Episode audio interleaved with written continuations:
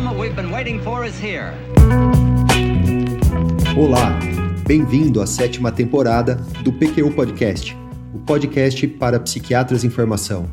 Aqui é evidência com opinião. Eu sou Diego Augusto Nese Cavicchioli. Peraí, Diego? É isso mesmo? É, Breno, é Diego, é isso mesmo. É o nosso primeiro podcaster convidado, Diego Cavicchioli, professor assistente do curso de medicina da Universidade Estadual de Londrina, no Paraná. Segue aí então, Diego. Eu sou Diego Augusto Nese Cavicchioli e é uma satisfação tê-lo como ouvinte. O MTA, Multimodal Treatment Study of Children with ADHD, ou Estudo de Tratamento Multimodal de Crianças com TDAH, em tradução livre, é provavelmente o principal ensaio clínico realizado sobre o tratamento do transtorno de déficit de atenção e hiperatividade, o TDAH, em crianças. Não seria exagero dizer que, em termos de relevância, o MTA está para o TDAH, assim como o STAR-D, que foi comentado no episódio 18 do PQ Podcast, está para a depressão, salvaguardadas as diferenças metodológicas entre os dois ensaios clínicos. O MTA é considerado um marco, inclusive, na história da psicofarmacologia pediátrica. O MTA é um grande ensaio clínico multicêntrico, foi realizado em seis centros universitários dos Estados Unidos, iniciado em 1997, patrocinado pelo NIMH, o Instituto de Saúde Mental dos Estados Unidos, do qual derivaram dezenas de trabalhos e artigos científicos sobre o tratamento do TDAH. Não obstante, vamos nos ater hoje especialmente ao principal trabalho e às suas repercussões, o que já dá bastante pano para manga. Antes de continuar mantendo a tradição, eu gostaria de lembrar que o PQU Podcast é uma iniciativa independente do Luiz Alberto e do Vinícius, e que a partir de agora conta com a colaboração de convidados, categoria em que me enquadro. O objetivo é divulgar informações que julgamos de interesse para o psiquiatra em formação. Se você gosta do PQU Podcast, fale sobre ele e divulgue para os amigos e colegas. É dessa maneira que vamos aumentar o seu alcance. Voltando ao tema desse episódio. Trata-se do artigo Um ensaio clínico randomizado de 14 meses de estratégias de tratamento para o TDAH, publicado em 1999 no prestigiado Archives of General Psychiatry, que a partir de janeiro de 2013 tornou-se o JAMA Psychiatry, revista com fator de impacto de 17.471 em 2019. Os autores fazem parte do grupo colaborativo do MTA, que envolveu inúmeros pesquisadores do NIMH e de diversos centros universitários dos Estados Unidos, vários deles grandes nomes da, da pesquisa do TDAH e da psiquiatria infantil. Na introdução, os autores lembram que o TDAH ocorre em aproximadamente 5% das crianças em idade escolar e conta por 30 a 50% dos encaminhamentos de crianças para serviços de saúde mental. Comentam também que boa parte dos ensaios clínicos já documentavam com robustez o benefício dos psicoestimulantes no tratamento do TDAH, mas a maioria desses estudos tinha curta duração ou aconteciam com pequenas amostras apenas. Diante de tal cenário, um transtorno bastante prevalente, claras repercussões negativas, que prejudica o funcionamento dos pacientes e sobre o qual a maior parte dos ensaios clínicos tem limitações metodológicas, o grupo do MTA levantou então três questões. Primeira, como os tratamentos medicamentoso e comportamental se comparam no longo prazo. Segunda, há benefícios adicionais quando as duas modalidades de tratamento são usadas juntas? E terceira pergunta, qual a efetividade dos tratamentos versus o cuidado usual comunitário? Vejamos como foi desenhado e realizado esse estudo. O N foi de 579 crianças de 7 a 10 anos, que cursavam primeira a quarta série, diagnosticadas com TDAH subtipo combinado, conforme a DISC, uma entrevista diagnóstica, conforme o DSM-4, reportada pelos pais. Os critérios de exclusão levaram em conta fatores que impediriam a participação em todas as avaliações, como se a criança estava hospitalizada, com QI menor que 80, intolerância prévia ou contraindicação a medicações que seriam utilizadas no estudo, história de abuso, incapacidade de participar de alguns dos tratamentos psicossociais, etc. E as comorbidades psiquiátricas excluídas foram o transtorno bipolar, psicose, transtorno de personalidade e toque ou tiques graves a ponto de requerer algum outro tratamento. As crianças foram então randomizadas em quatro grupos assim de denominados: o grupo do manejo medicamentoso, grupo tratamento comportamental, grupo do tratamento combinado e o quarto grupo, o cuidado comunitário. Persistiram por 14 meses no grupo a que foram alocadas. As avaliações e as medidas foram de seis domínios principais.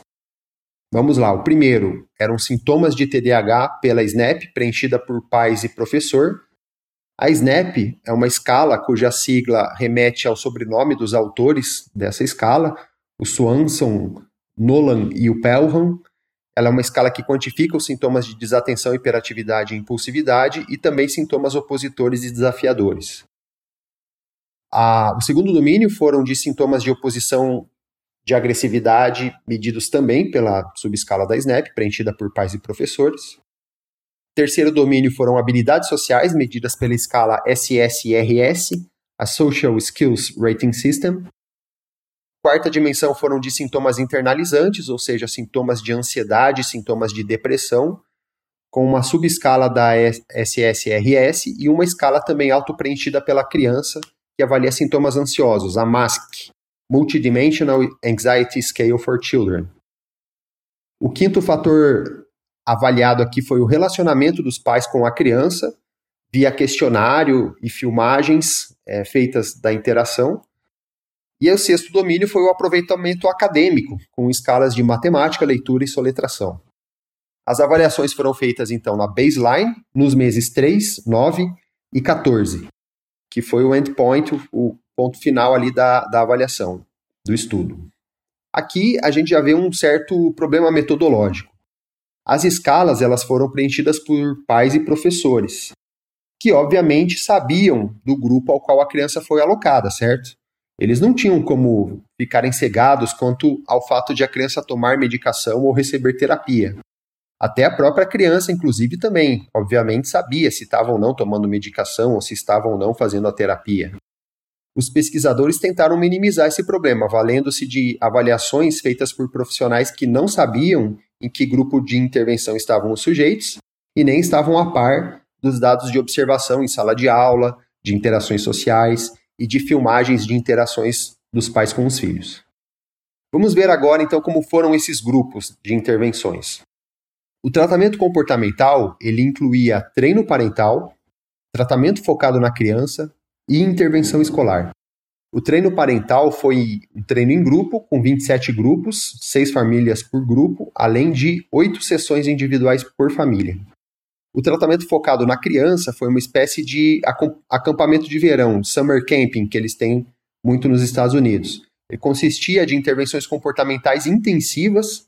Nós estamos falando aqui de 9 horas por dia, 5 dias por semana, por 8 semanas, administradas por conselheiros e assistentes supervisionados pelos mesmos profissionais que faziam terapia com os pais e orientavam os professores. As intervenções eram em grupo e incluíam medidas comportamentais típicas, como sistema de pontos, reforço social, modelagem, resolução de problemas, treino de habilidades sociais, time-out. Time-out é uma espécie de castigo em que a criança fica por um pouco tempo ali só, sozinha, num lugar né, chato, ali, num lugar sem, sem ter o que fazer, sem nenhum tipo de reforçador. E tinham ainda salas de aula também que se treinavam habilidades acadêmicas. E aí vinha a intervenção escolar, que eram 10 a 16 consultorias quinzenais com professores, focadas em estratégias de manejo comportamental em sala de aula, e 12 semanas de profissionais treinados que trabalhavam diretamente com a criança, algo como um professor tutor ou auxiliar que ajudasse no manejo comportamental da criança na sala de aula. Digno de nota, essas intervenções diminuíram de frequência com o tempo, ao longo dos 14 meses. Alguns encontros com o terapeuta passaram a ser mensais ou até interrompidos antes do fim do estudo. Olha, tudo isso foi só um braço aí da intervenção. O manejo medicamentoso, nesse grupo foi feito o seguinte, foi usado metilfenidato em doses de 5, 10 ou 20 miligramas, o equivalente à ritalina que temos aqui no Brasil, dada no café, almoço e metade da dose à tarde.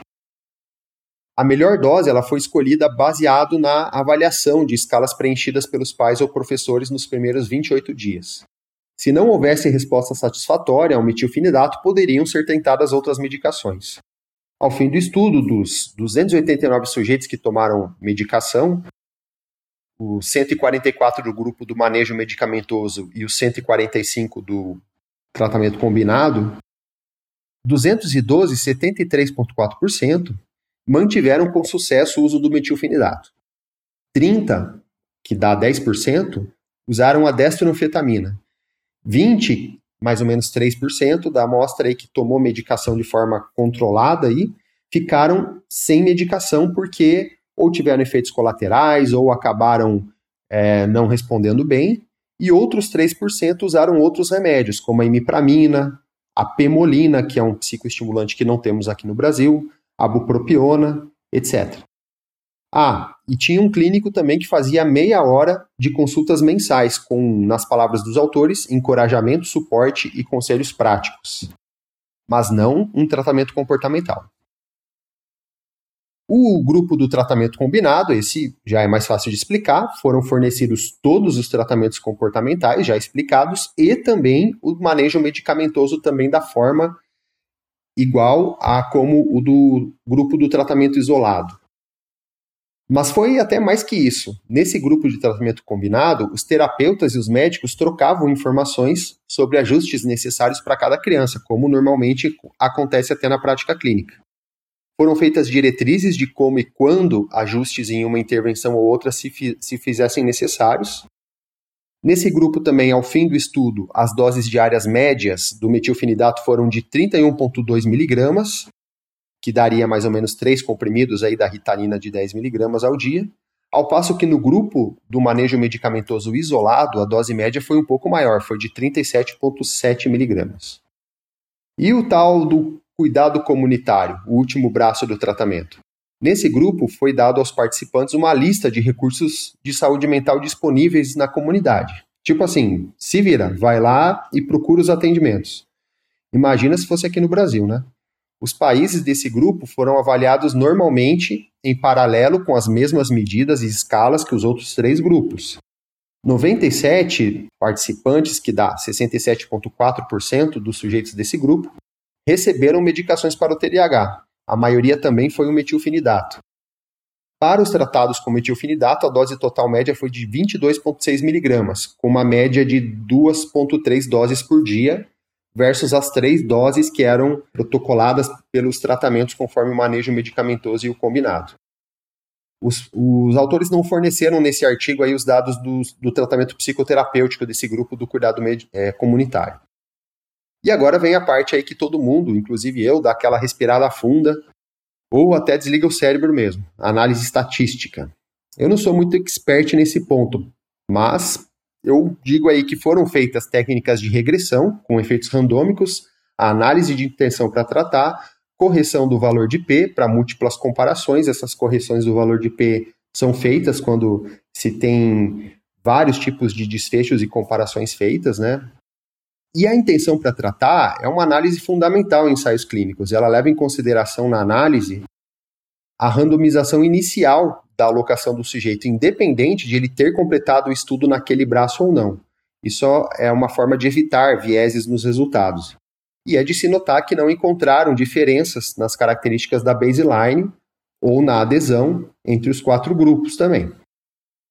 Caramba, se você ouviu até aqui, parabéns. Vamos lá, vamos fazer um breve resumo aqui. Temos então um ensaio clínico randomizado multicêntrico com crianças com TDAH divididos em quatro grupos por 14 meses. Grupo de tratamento medicamentoso, de terapia comportamental, terceiro grupo de tratamento combinado e um quarto grupo de cuidado comunitário geral. E agora vem a parte divertida, os resultados.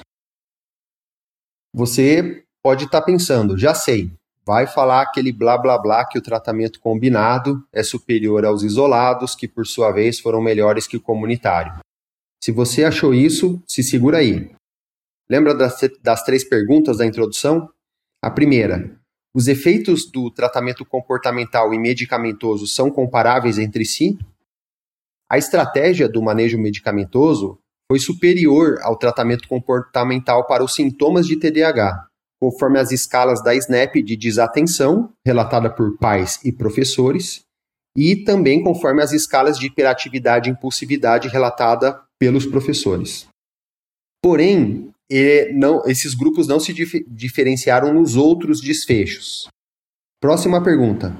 O grupo do tratamento combinado mostrou maiores níveis de melhora do que os grupos que receberam isoladamente manejo medicamentoso ou comportamental? E aqui vem uma surpresa. O tratamento combinado e o medicamentoso não diferiram em qualquer domínio avaliado. E com, como a essa altura já esperado, comparado ao tratamento comportamental sozinho, o tratamento combinado foi superior em diminuir os sintomas do TDAH, além de ter superado também os sintomas opositores de agressividade, os internalizantes relata relatados pelos pais e os scores também de alcance acadêmico. Logo eu comento mais sobre esses achados aí. Vamos antes responder a última pergunta. Os participantes dos três grupos do MTA, o grupo da medicação, comportamental e combinado, mostraram uma melhora maior do que o cuidado comunitário?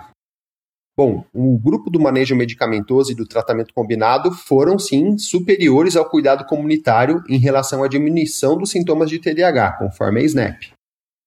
O tratamento comportamental isolado, por sua vez, foi comparável ao cuidado comunitário. E quanto aos outros domínios, tirando aquele, aquela avaliação da escala dos sintomas de TDAH, o tratamento medicamentoso e comportamental foram superiores ao comunitário apenas em um domínio cada, respectivamente de habilidades sociais relatadas por professores e de relacionamento pais-crianças. Já o tratamento combinado ele foi também superior ao cuidado comunitário em todos os cinco domínios, além tirando os sintomas de TDAH. Bom, resultados expostos, vamos aqui aos comentários. Os quatro grupos, então, de tratamento mo mostraram redução dos sintomas do TDAH com o tempo, ou seja, as, as quatro formas de tratamento foram, no geral, efetivas. O tratamento combinado e o medicamentoso, eles foram clinicamente e estatisticamente superiores ao comportamental e comunitário em reduzir os sintomas de TDAH conforme a escala da SNAP.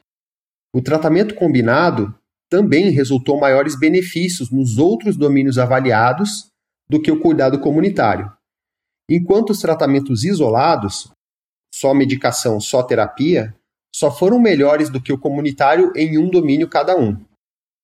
O que salta aos olhos e que chamou a atenção de vários pesquisadores na época foi o fato de que agregar todo aquele complexo tratamento comportamental à medicação não resultou em benefícios maiores para sintomas centrais do TDAH, desatenção, hiperatividade e impulsividade, em comparação com o tratamento medicamentoso sozinho, é um achado diferente do que a gente está acostumado a ver com quadros, por exemplo, de ansiedade e depressão, em que, via de regra, o tratamento combinado de medicação com psicoterapia traz melhores resultados que cada tratamento isolado.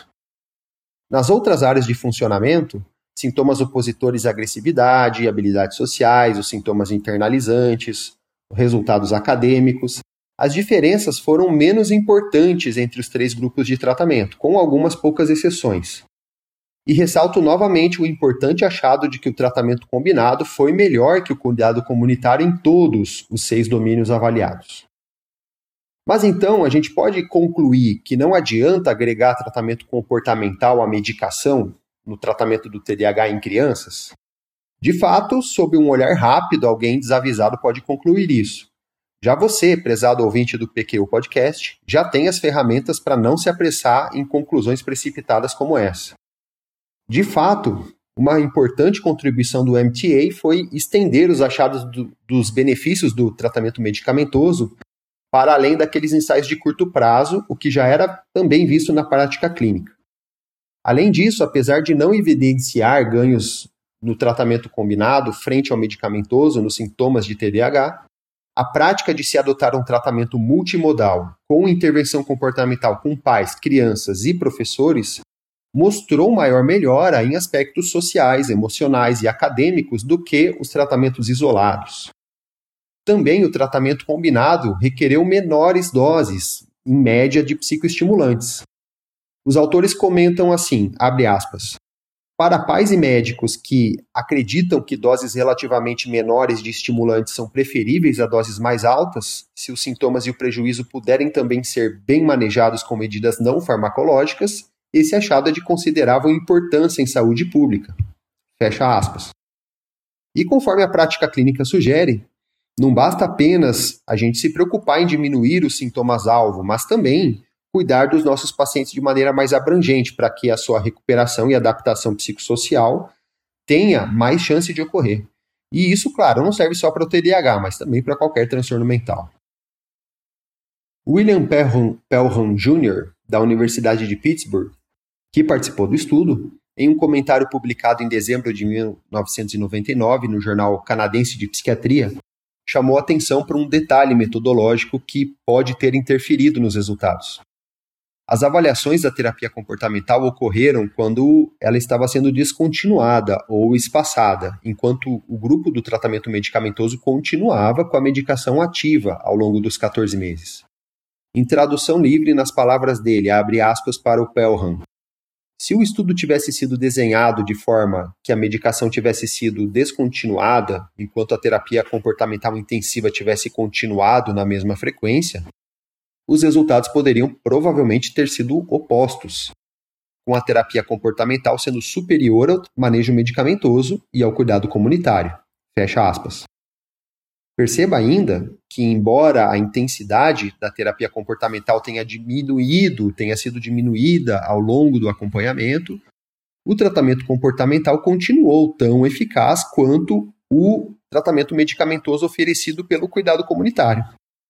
O Pelham acrescenta ainda que o tratamento comportamental teve um tamanho de efeito de 0,9 a 1,3, que não é desprezível, inclusive um, um tamanho de efeito considerado grande. E lembrando que ele diferiu do tratamento medicamentoso sozinho em apenas 3 das 19 medidas dependentes analisadas, e não diferiu dos participantes do tratamento comunitário, que também foram medicados em boa parte. E isso lembrando que a intervenção comportamental foi diminuída ou até retirada com o tempo do estudo. Bom, eu não poderia encerrar esse episódio sem falar brevemente do que aconteceu com os pacientes desse estudo ao longo dos anos. Em maio de, mil, de 2009, perdão, no Jornal da Academia Americana de Psiquiatria da Infância e Adolescência, Brooke Molina e diversos colaboradores do grupo do MTA publicaram resultados da análise do segmento de 6 e 8 anos dos pacientes inicialmente randomizados no estudo original do MTA. Os autores buscaram determinar os efeitos de longo prazo dos tratamentos realizados usando modelos de regressão de efeitos mistos. Atenção aos resultados. O tipo ou a intensidade dos 14 meses de tratamento na idade de 7 a 10 anos das crianças com TDAH não predisse o funcionamento após 6 a 8 anos. Como grupo, os benefícios dos tratamentos se mantiveram, mas os que agora são adolescentes com TDAH ainda tinham prejuízos maiores do que as amostras sem TDAH. Um estudo prévio de follow-up de 3 anos, 22 meses após fim do estudo inicial, já tinha demonstrado que não havia mais diferença nos sintomas de TDAH ou no funcionamento entre os quatro grupos randomizados. Ou seja, embora as melhoras obtidas com os tratamentos tivessem se mantido, aquela vantagem que a gente tinha visto nos grupos do manejo medicamentoso e combinado não se mantiveram mais estatisticamente relevantes quando comparadas aos grupos da terapia comportamental e do tratamento comunitário usual. O que pareceu, na verdade, predizer melhor os desfechos foi a trajetória dos sintomas do TDAH, que foi independente dos tratamentos iniciais aos quais os sujeitos foram alocados. Eu quero dizer com trajetória de sintomas o seguinte: os autores, na avaliação dos três anos seguintes, perceberam que os sujeitos desenvolviam três tipos de evolução ou de classes latentes. A classe 1, que compreendeu 34% da amostra, mostrou uma melhora gradual ao longo do tempo, com um incremento de benefício sintomático. Foram melhorando cada vez mais. A classe 2, que é a maioria, 52% da amostra, mostrou uma melhora inicial maior e que foi mantida essa melhora ao longo do tempo, atingindo ali um platô. E a classe 3, que correspondeu a 14% da amostra, retornou aos níveis de sintoma pré-tratamento após uma resposta inicial. Há de se ressaltar que as crianças da classe 2, dessa classe da maioria que mostrou uma melhora inicial e depois atingiu um platô, tinham na baseline mais vantagens sociodemográficas e comportamentais, por exemplo, maior chance, maior número dos pais de pais serem casados, maior QI, melhor funcionamento social, etc. Resumindo esses achados prospectivos, em outras palavras, a apresentação sintomática do TDAH e o quanto houve de melhora dos sintomas, independente do tratamento, foram melhor, melhores preditores do funcionamento posterior na adolescência do que o tipo de tratamento recebido na infância por 14 meses. Imagina a repercussão dos achados, hein? Mas vamos com cautela. Tem aqui um importante fator metodológico a ser considerado. Após os 14 meses iniciais, os sujeitos não necessariamente seguiram o mesmo tratamento a que foram inicialmente randomizados, e nem foram acompanhados de forma sistemática por terapeutas e clínicos como no estudo original. Ou seja, a randomização perdeu-se e cada paciente ficou livre para escolher qual tratamento seguiria, conforme a disponibilidade de acesso e a preferência. E isso, claro, faz toda a diferença na interpretação dos resultados, concorda? No episódio 84 aqui do PQ Podcast foi discutido a necessidade de uma leitura crítica de estudos com essas características. Ao ouvinte que se interessar por maiores detalhes desse estudo e do seu segmento, eu sugiro fortemente a leitura das réplicas dos especialistas publicadas no Jornal da Academia Americana de Psiquiatria da Infância e Adolescência em novembro de 2009. Vou aqui apenas brevemente re resumir a opinião de um distinto grupo de especialistas europeus que discute diretrizes do TDAH retirada dessa edição que eu mencionei. Vamos lá. Eles comentam assim: há várias possíveis interpretações para os achados do segmento prospectivo. Primeiro, nenhum tratamento foi efetivo no longo prazo, que é uma opção menos plausível, segundo eles, pois todos os grupos tratados mantiveram ganhos e não houve um grupo placebo comparativo desde o início. Segunda opção, Segunda interpretação, medicação e terapia comportamental são ambos válidos e a escolha pessoal dos pacientes pelos tratamentos ao fim da randomização levou a uma similaridade nos desfechos.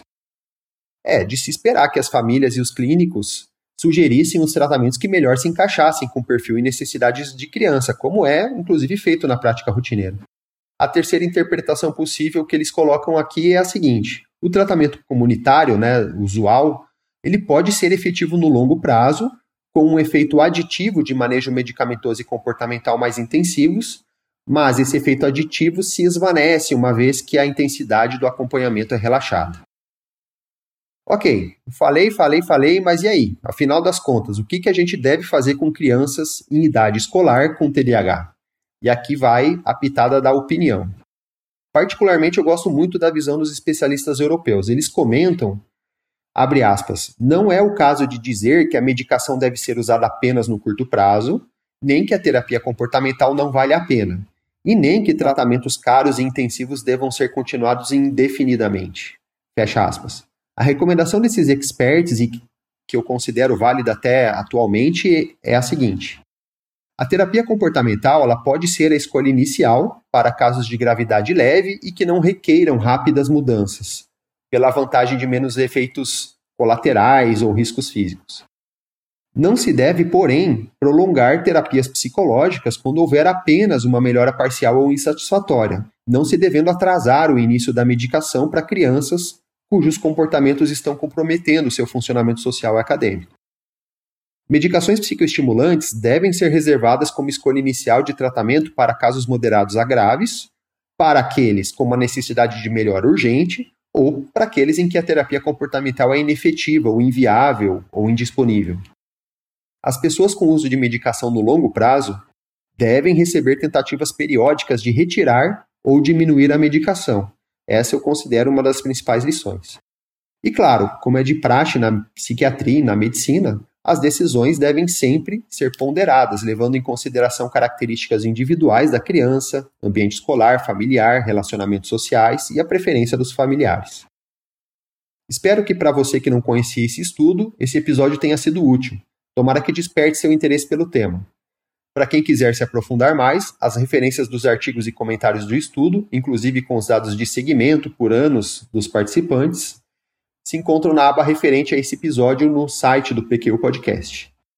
E com isso encerramos esse episódio, em que comentei sobre o ensaio clínico do tratamento multimodal em crianças com TDAH, o MTA, que alavancou as pesquisas clínicas no campo do tratamento do TDAH e foi um marco no desenvolvimento de ensaios clínicos randomizados de maior duração na psiquiatria infantil. Agradeço novamente ao Luiz Alberto e Vinícius pelo convite e pela oportunidade. Espero que tenham gostado e até a próxima. Acesse a página do PQU Podcast no Facebook e siga-o no Instagram para ficar por dentro de tudo que está rolando nele. Confira em www.pqpodcast.com.br todos os episódios já publicados com as respectivas referências, organizados por data, autor e sessão. Agradecemos a sua atenção.